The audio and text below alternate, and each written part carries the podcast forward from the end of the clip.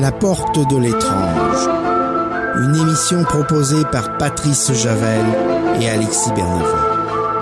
Rejoignez-nous au cœur des mystères et de l'inexpliqué.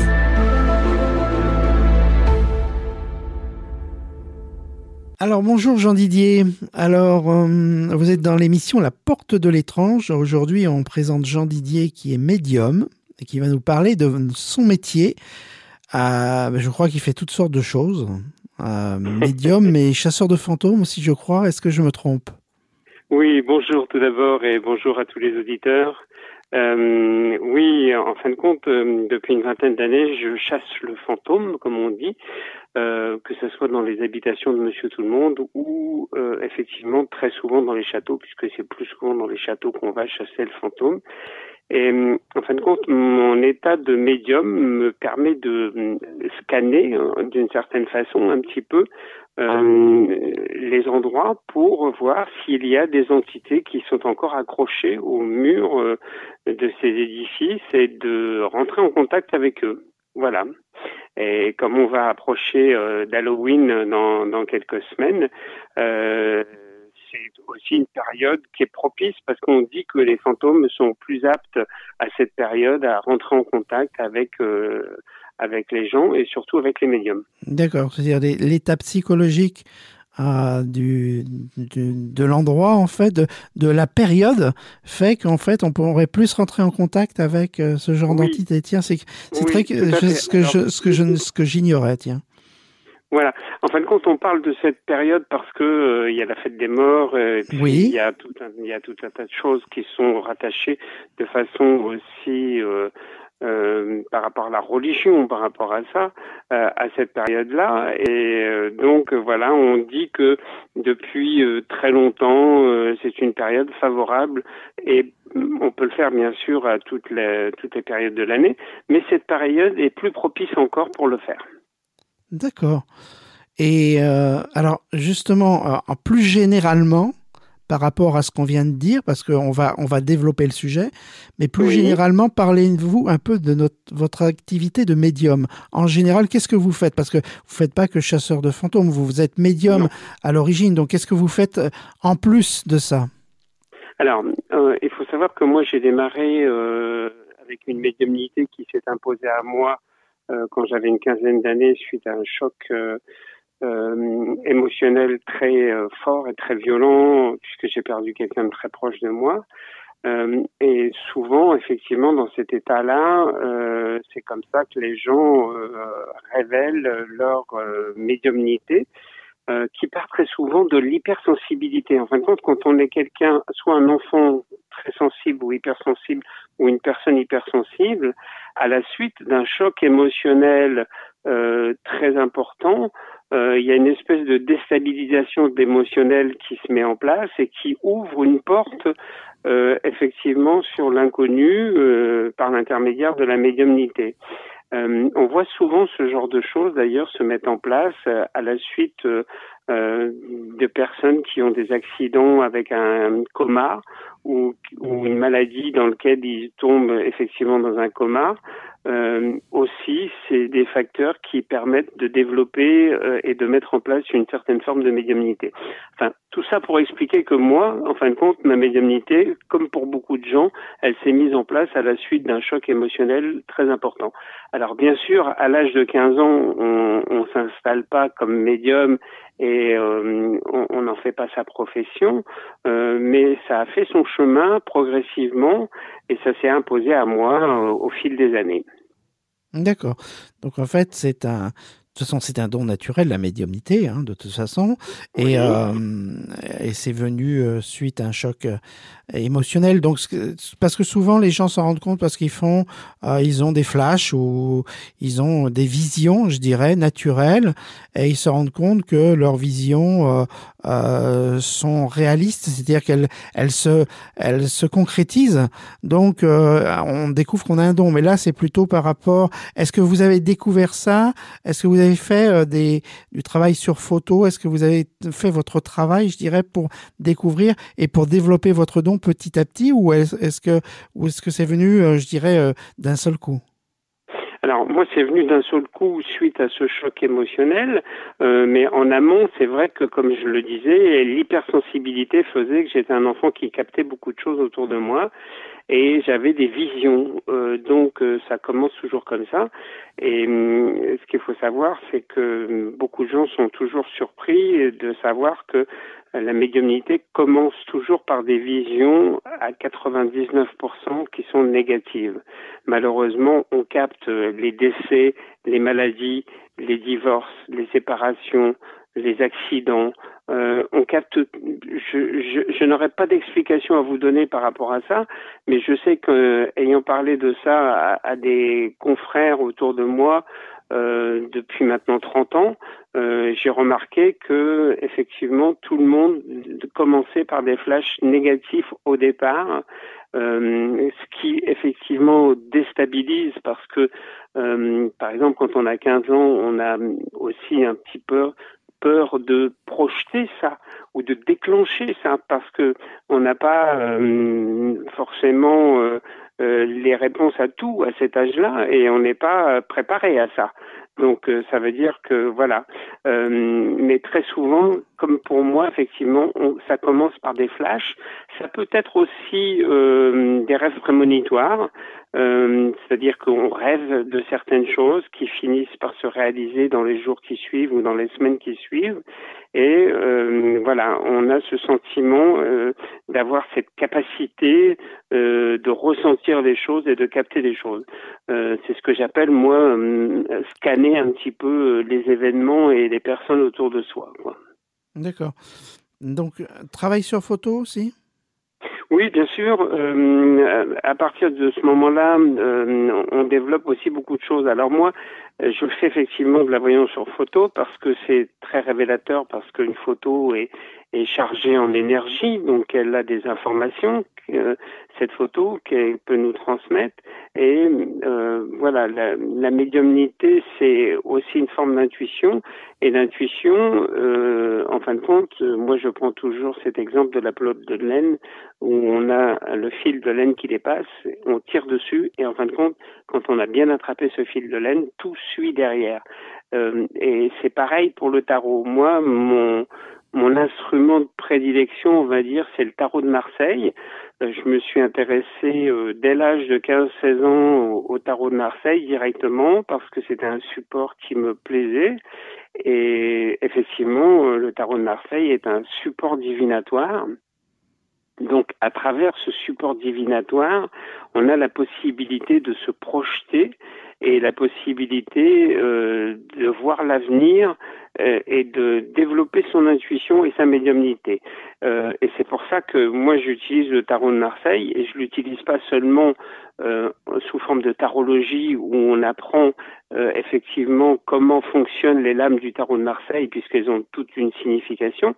Mais l'intérêt pour moi d'un tarot de Marseille, c'est de pouvoir euh, développer euh, son intuition et développer sa médiumnité.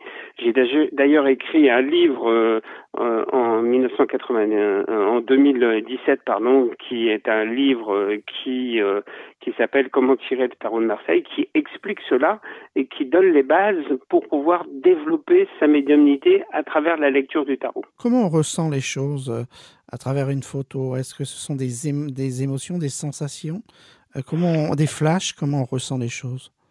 Alors, en fin de compte, quand on est médium, on, on a ce qu'on appelle soit la clairaudience, c'est-à-dire soit on l'entend, on a mmh. la sensation de percevoir des messages qui nous sont transmis. Alors, il y en a qui vont vous dire que c'est euh, des anges gardiens, d'autres qui vont vous dire que c'est des guides, d'autres qui vont vous dire que c'est simplement euh, votre intuition qui vous parle. Et puis, vous avez ce qu'on appelle la clairvoyance. La clairvoyance, c'est par contre, effectivement, recevoir des images ou avoir un, comme un écran devant vous avec euh, un film qui se déroule d'une scène dans lequel vous interprétez ce que vous voyez. Alors, soit vous avez l'un, soit vous avez l'autre, soit vous avez les deux. Et, et moi, j'ai la chance d'avoir la clairvoyance et la clairaudience. Alors, à certains moments, j'entends des choses et à d'autres moments, je vois les choses. Alors, effectivement, par rapport à ça, euh, ça permet de mettre en place un protocole qui permet de ressentir et, et effectivement à la base c'est toujours l'intuition qui prédomine par rapport à ça et qui euh, donne euh, la direction dans laquelle on va aller. Est-ce que vous faites aussi des...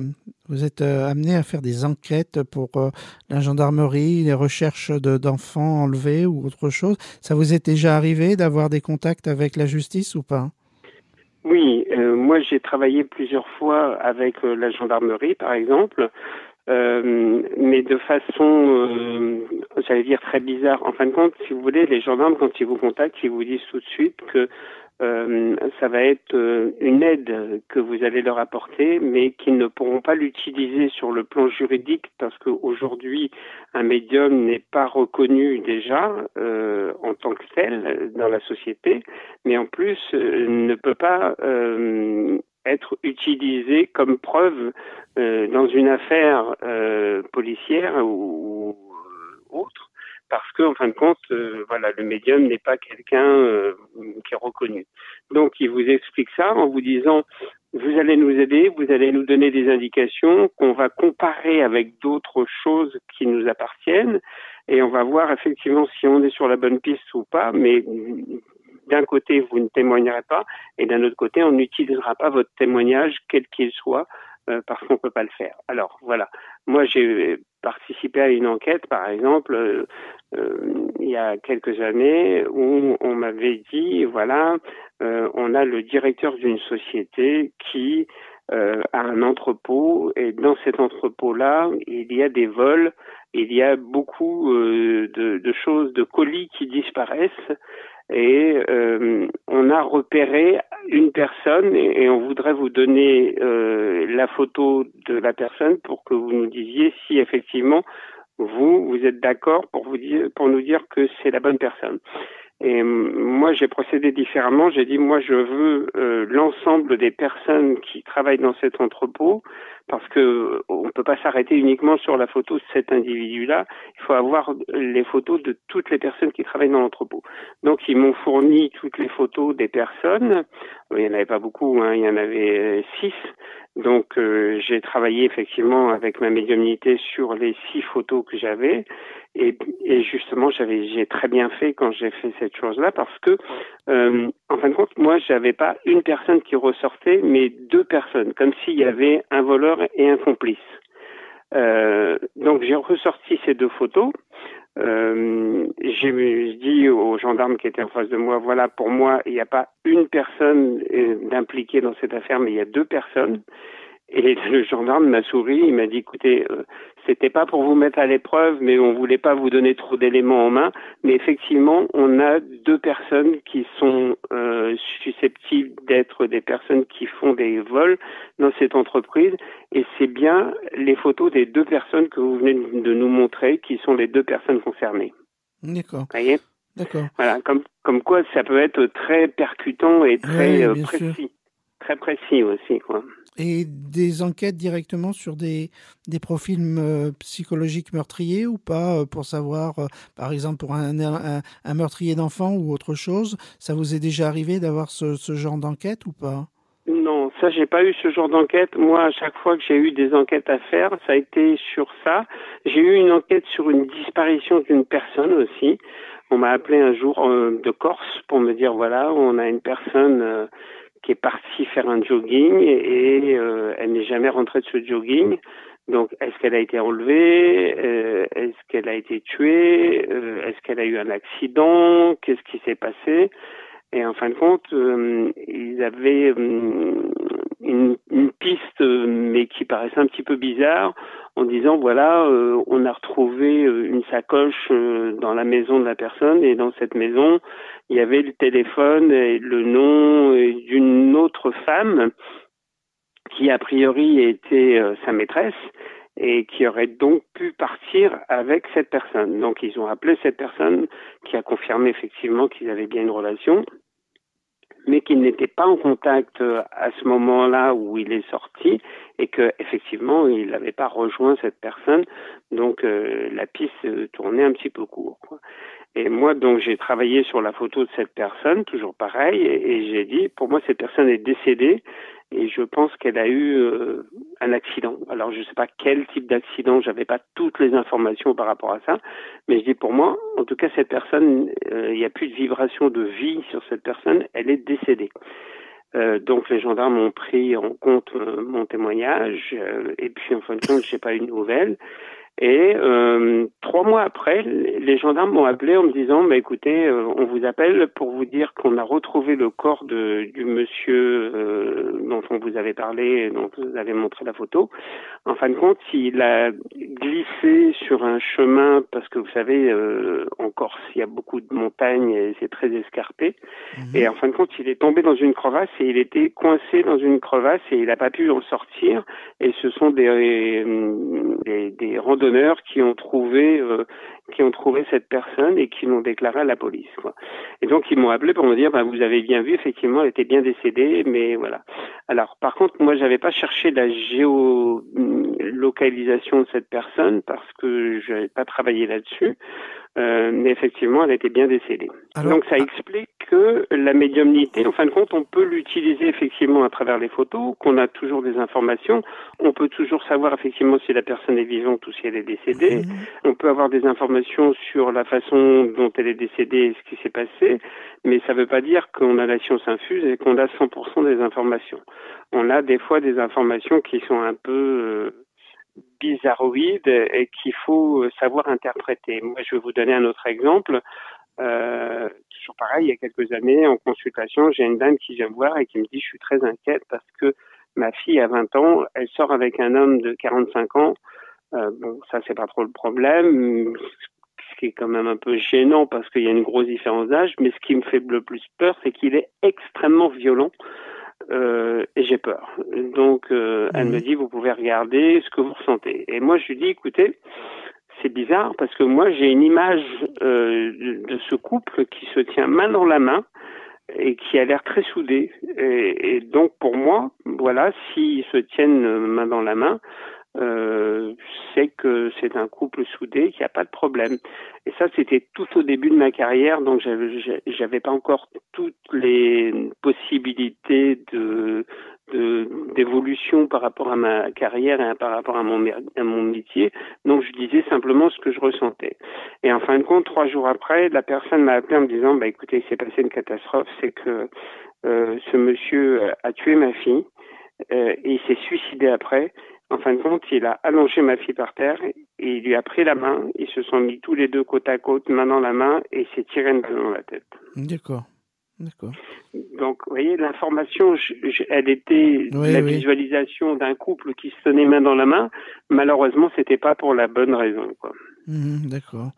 Oui, donc c'est assez. Il y a quand même, il y a quand même beaucoup de précision en fait hein, dans, dans, je dirais, euh, le fait de, de ressentir les choses. Je veux dire que ce soit auditif ou que ce soit euh, par euh, par émotionnel, il y a quand même des informations qui sont assez précises en fait. Oui. C'est pas très, c'était pas très flou parce que des fois c'est assez flou, mais là c'est c'est assez précis quand même. Hein oui, tout à fait. Moi, j'ai, euh, alors pourquoi, je sais pas, je suis doté de ce don et de cette chance d'avoir effectivement des informations qui sont extrêmement précises. Et c'est ce qui a fait un peu la différence dans ma carrière par rapport à d'autres personnes qui sont aussi compétentes que moi. Euh, moi, je vais, je sais pas pourquoi, c'est peut-être ma nature qui fait ça, mais je vais souvent aussi dans les détails. J'aime bien, euh, voilà, les détails et j'aime bien essayer d'avoir des informations très précises. Euh, donc, euh, ça m'aide parce que ça permet effectivement d'être précis. Et puis, il faut savoir aussi que maintenant, dans les consultations, euh, quand on a quelqu'un en face de soi, la personne demande beaucoup et demande très souvent euh, des informations précises. Donc c'est bien de pouvoir en donner, quoi. Le fait d'avoir un don de médium comme ça et de faire des enquêtes ou de, de, faire de la médiumnité, je dirais, euh, pour, euh, pour voir l'avenir des gens, pour, pourquoi avoir bifurqué un peu et avoir pris une direction, enfin pas différente, mais d'avoir aussi s'être diversifié dans le dans le, la recherche de, de, de fantômes dans, dans les maisons hantées. Pourquoi pourquoi faire ça? Quelle est le, la Qu'est-ce qui vous a amené à, à, vouloir changer, je dis, enfin changer, dirais, je dirais d'aller dans une direction un peu différente savoir, c'est que c'est une branche similaire et parallèle de la médiumnité, puisque vous savez, il y a deux types de chasseurs de fantômes. Il y a des chasseurs qui sont entre guillemets un peu scientifiques, qui vont aller avec un pistolet à, visée laser pour euh, mesurer les températures, parce qu'on sait par exemple que dans certains endroits ou certaines pièces, quand il y a une chute de température de 3-4 degrés, on est susceptible de trouver une entité dans cette pièce. Donc ces gens-là vont utiliser un pistolet à visée laser. Ils vont utiliser après des instruments de mesure euh, de champ électromagnétique pour voir s'il y a des perturbations de ce champ électromagnétique. Et ils vont euh, aussi euh, utiliser des enregistreurs, soit en vidéo, soit en audio, pour euh, essayer de capter des, des, voix, là pour être effectivement dans la clairaudience et pour capter des voix. Moi, j'utilise pas ça. Je, je, je, fais partie des chasseurs de fantômes qui utilisent leur médiumnité. C'est pour ça qu'il y a une certaine légitimité entre guillemets de ma profession de médium euh, et de chasseur de fantômes et que ça va dans le même sens, parce qu'en fin de compte, moi, je scanne l'endroit dans lequel je vais uniquement par mes propres ressentis. Et je rentre en contact avec les entités, avec les médiums, comme je peux rencontrer, rentrer en contact avec euh, par exemple, les personnes décédées, quand quelqu'un vient voir en consultation avec une photo, c'est ce qu'on appelle aussi la médiumnité spirit.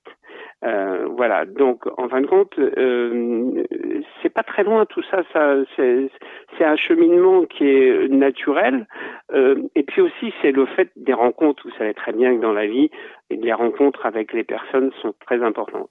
Et en fin de compte, moi, il y a quelques années, j'ai rencontré euh, des chasseurs de fantômes euh, qui travaillaient euh, avec leur médiumnité et, et, on a fait des émissions de télévision sur Énergie 12 euh, à cette époque, euh, on allait traquer un peu le fantôme. Euh, et en fin de compte, à l'époque, j'étais pas déclaré officiellement chasseur de fantômes, mais on m'avait déjà inclus dans ces émissions, bizarrement. Donc, je me suis dit qu'il y avait une raison quelque part et que ça m'a permis aussi de me tester. Euh, d'être confronté à d'autres médiums qui faisaient ce travail et je me suis aperçu que j'avais cette capacité à le faire et qu'en fin de compte c'était très intéressant euh, parce que sans le savoir déjà, euh, auparavant, euh, quand j'allais chez les gens, euh, je ressentais toujours les atmosphères. par exemple, j'étais allé chez quelqu'un qui avait une, habitation en pleine campagne et dans cette maison, j'ai dit c'est marrant, je vois des chevaux autour et puis j'ai l'impression qu'il y avait un maréchal ferrand dans cette maison. Et voilà, c'est un ressenti, c'est quelque chose que je captais. On n'était pas du tout dans la chasse aux fantômes, on était vraiment dans la façon de, de, de ressentir le lieu, quoi. Et en fin de compte, la personne m'a dit oui, oui. Euh, en fin de compte, j'ai racheté cette maison sachant que pas le dernier euh, personne qui a habité dans cette maison, mais la personne d'avant était le maréchal Ferrand, effectivement le maréchal Ferrand du village. Donc voilà, déjà ça, ça m'avait mis un petit peu la puce à l'oreille parce que je me disais que quand j'allais dans les endroits, euh, je captais euh, un petit peu ce qui se passait dans ces endroits-là. Donc, euh, vous voyez, c'est un cheminement, en fin de compte, qui s'est fait tout à fait normalement et tout à fait naturellement, et qui s'est concrétisé par le fait que, quelque part, les médias sont venus vers moi en me demandant, mais est-ce que vous voulez pas venir confronter vos dons euh, à, une chasse aux fantômes et puis voir si vous avez euh, la capacité de capter, de ressentir des choses dans ces endroits-là. C'était le prolongement, tout simplement. D'accord. Bon, bah écoutez, euh, on va faire une pause musicale et puis on se reprend juste après.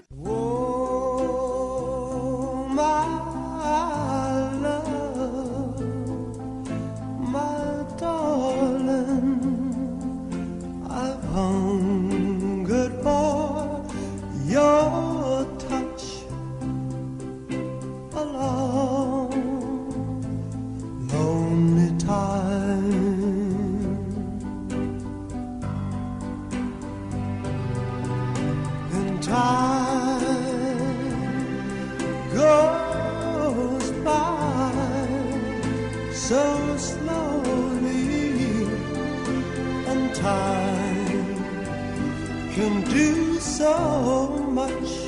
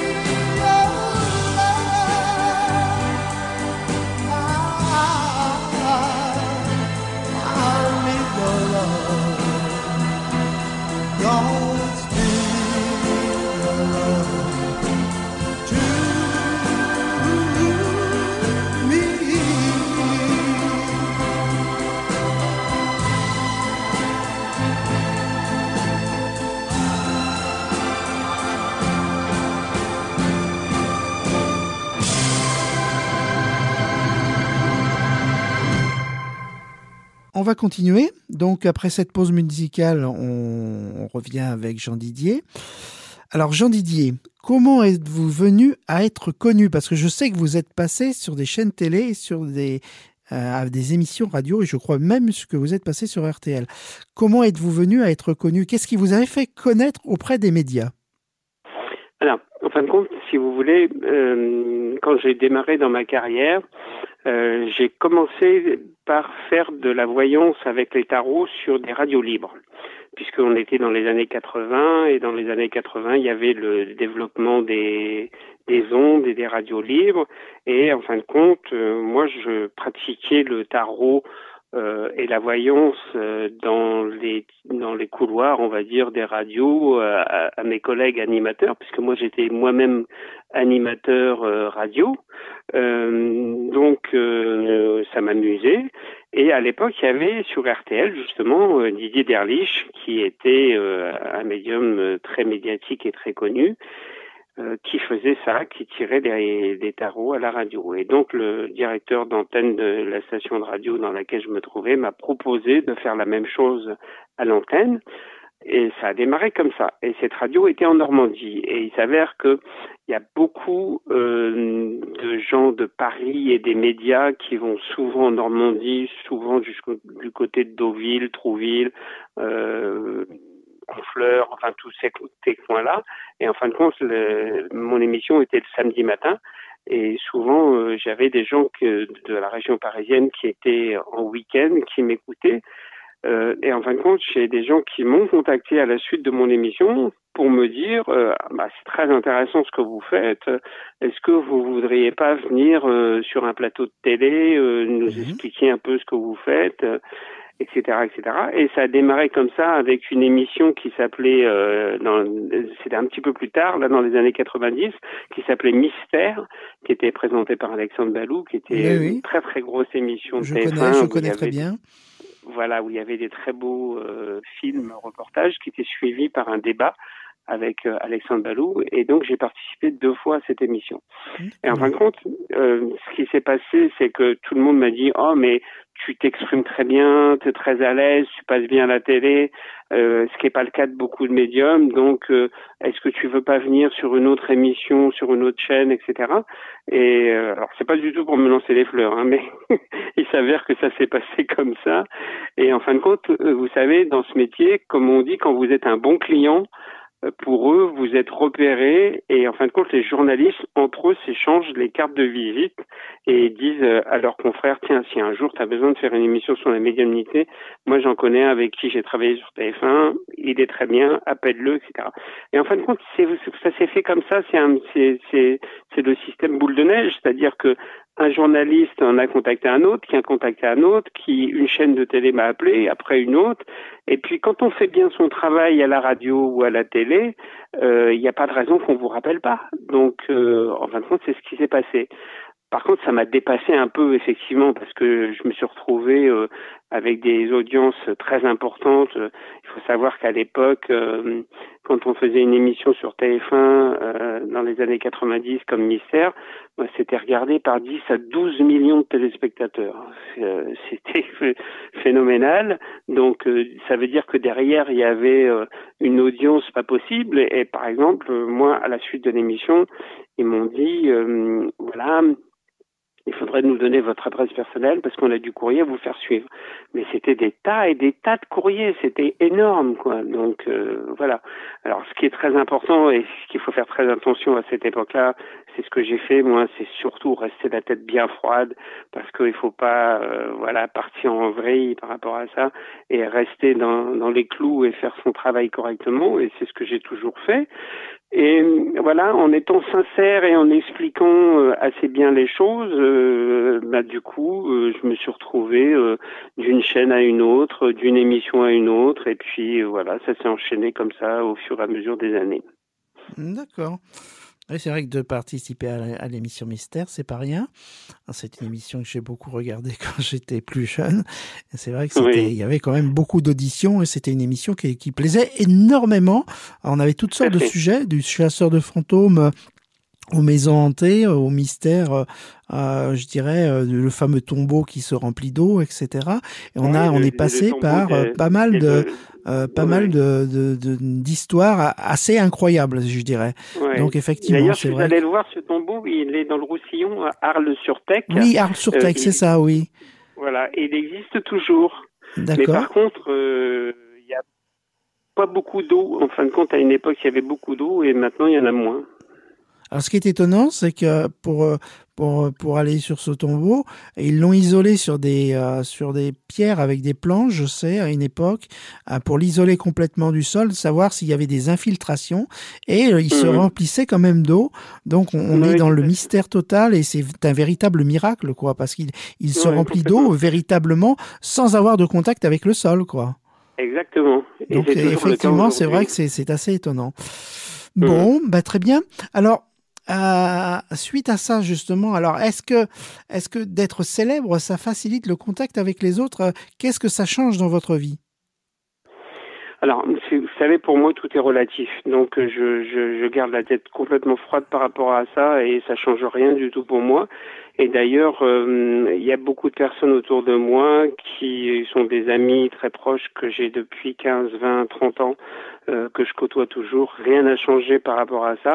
Et ce qu'ils me disent et qui me fait assez plaisir, c'est qu'ils me disent, bah, écoute, quand on t'entend à la radio ou quand on te voit à la télé, c'est exactement le même que dans la vie de tous les jours. Donc euh, voilà. Parce que je pense que c'est très important de rester soi-même et qu'il faut surtout pas jouer un rôle. Parce que vous savez, quand on est faux ou quand on joue un rôle, il faut pas se leurrer. Les gens qui vous regardent ou qui vous écoutent, ils le sentent, ils le voient.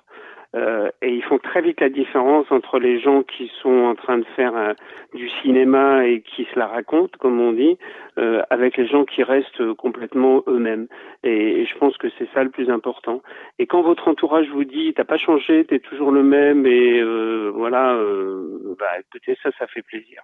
Bon, très bien. Bah écoutez, euh, je crois qu'on a fait le, le, tour des questions euh, intéressantes. Euh, je crois que bah, les, les, auditeurs vont comprendre un peu plus qui vous êtes. Euh, dans cette émission La Porte de l'étrange, bah, on a, on fait toutes sortes d'émissions. Bah, on va, on va développer. On va d'ailleurs, on va d'abord, on va aussi parler de la fameuse maison d'Amityville dans quelques semaines. Oui. On parle, de, on parle de, de métiers de métiers de médium, de chasseurs de fantômes, on parle maison hantée, on parle là on a parlé d'abduction la dernière fois avec une, Mhm. une femme qui fait euh, qui, qui étudie les abductions. Euh, on parle de toutes sortes de, de, de, de phénomènes étranges. C'est un peu comme l'émission Mystère, mais c'est en, en radio quoi. hein, voilà. En audio. Donc voilà. Donc c'était un, un- c'était un véritable honneur de vous avoir euh, à la Ben, radio. moi, Je crois que plaisir. ça fait bien plaisir d'avoir un médium, un vrai médium, quelqu'un de, de, de reconnu euh, et, de, et de comprendre ce qui est véritablement votre métier, parce que je crois que ce qui intéresse les gens, c'est de savoir quel est le, le quel est le, le métier de médium et, et ce qu'on ce qu'on en tire, ce qu'on ressent, comment euh, comment ça peut venir l'état de, l'état de médiumnité. Donc euh, on a fait une émission, euh, je crois, euh, euh, qui sera très écoutée parce qu'on a quand même beaucoup de beaucoup d'écoutes. Merci euh, Jean Didier, merci à vous pour cette émission. Oui, alors par contre, si, euh, si certaines personnes ont des questions et se posent certaines questions, ils peuvent me contacter sur mon site internet hein, qui est jean-didier.com, tout simplement. Bon, très bien. L'émission arrive à la fin. Ah, donc, euh, ben, pour tous nos auditeurs qui ont écouté cette émission, j'espère que ça vous plaira beaucoup. La prochaine émission, bien sûr, euh, ce sera sur la maison d'Amityville. C'est la fameuse maison du, entre parenthèses du diable. Euh, donc, on, on verra une, euh, on verra une émission impressionnante euh, là, en tout autre sujet euh, sur la, une maison hantée, véritablement hantée. Voilà, merci à vous tous. Merci Jean Didier et à bientôt Merci sur et bonne continuation. Merci Jean Didier, merci beaucoup. Au revoir. Au revoir. La porte de l'étrange. Une émission proposée par Patrice Javel et Alexis Bernavin. Rejoignez-nous au cœur des mystères et de l'inexpliqué.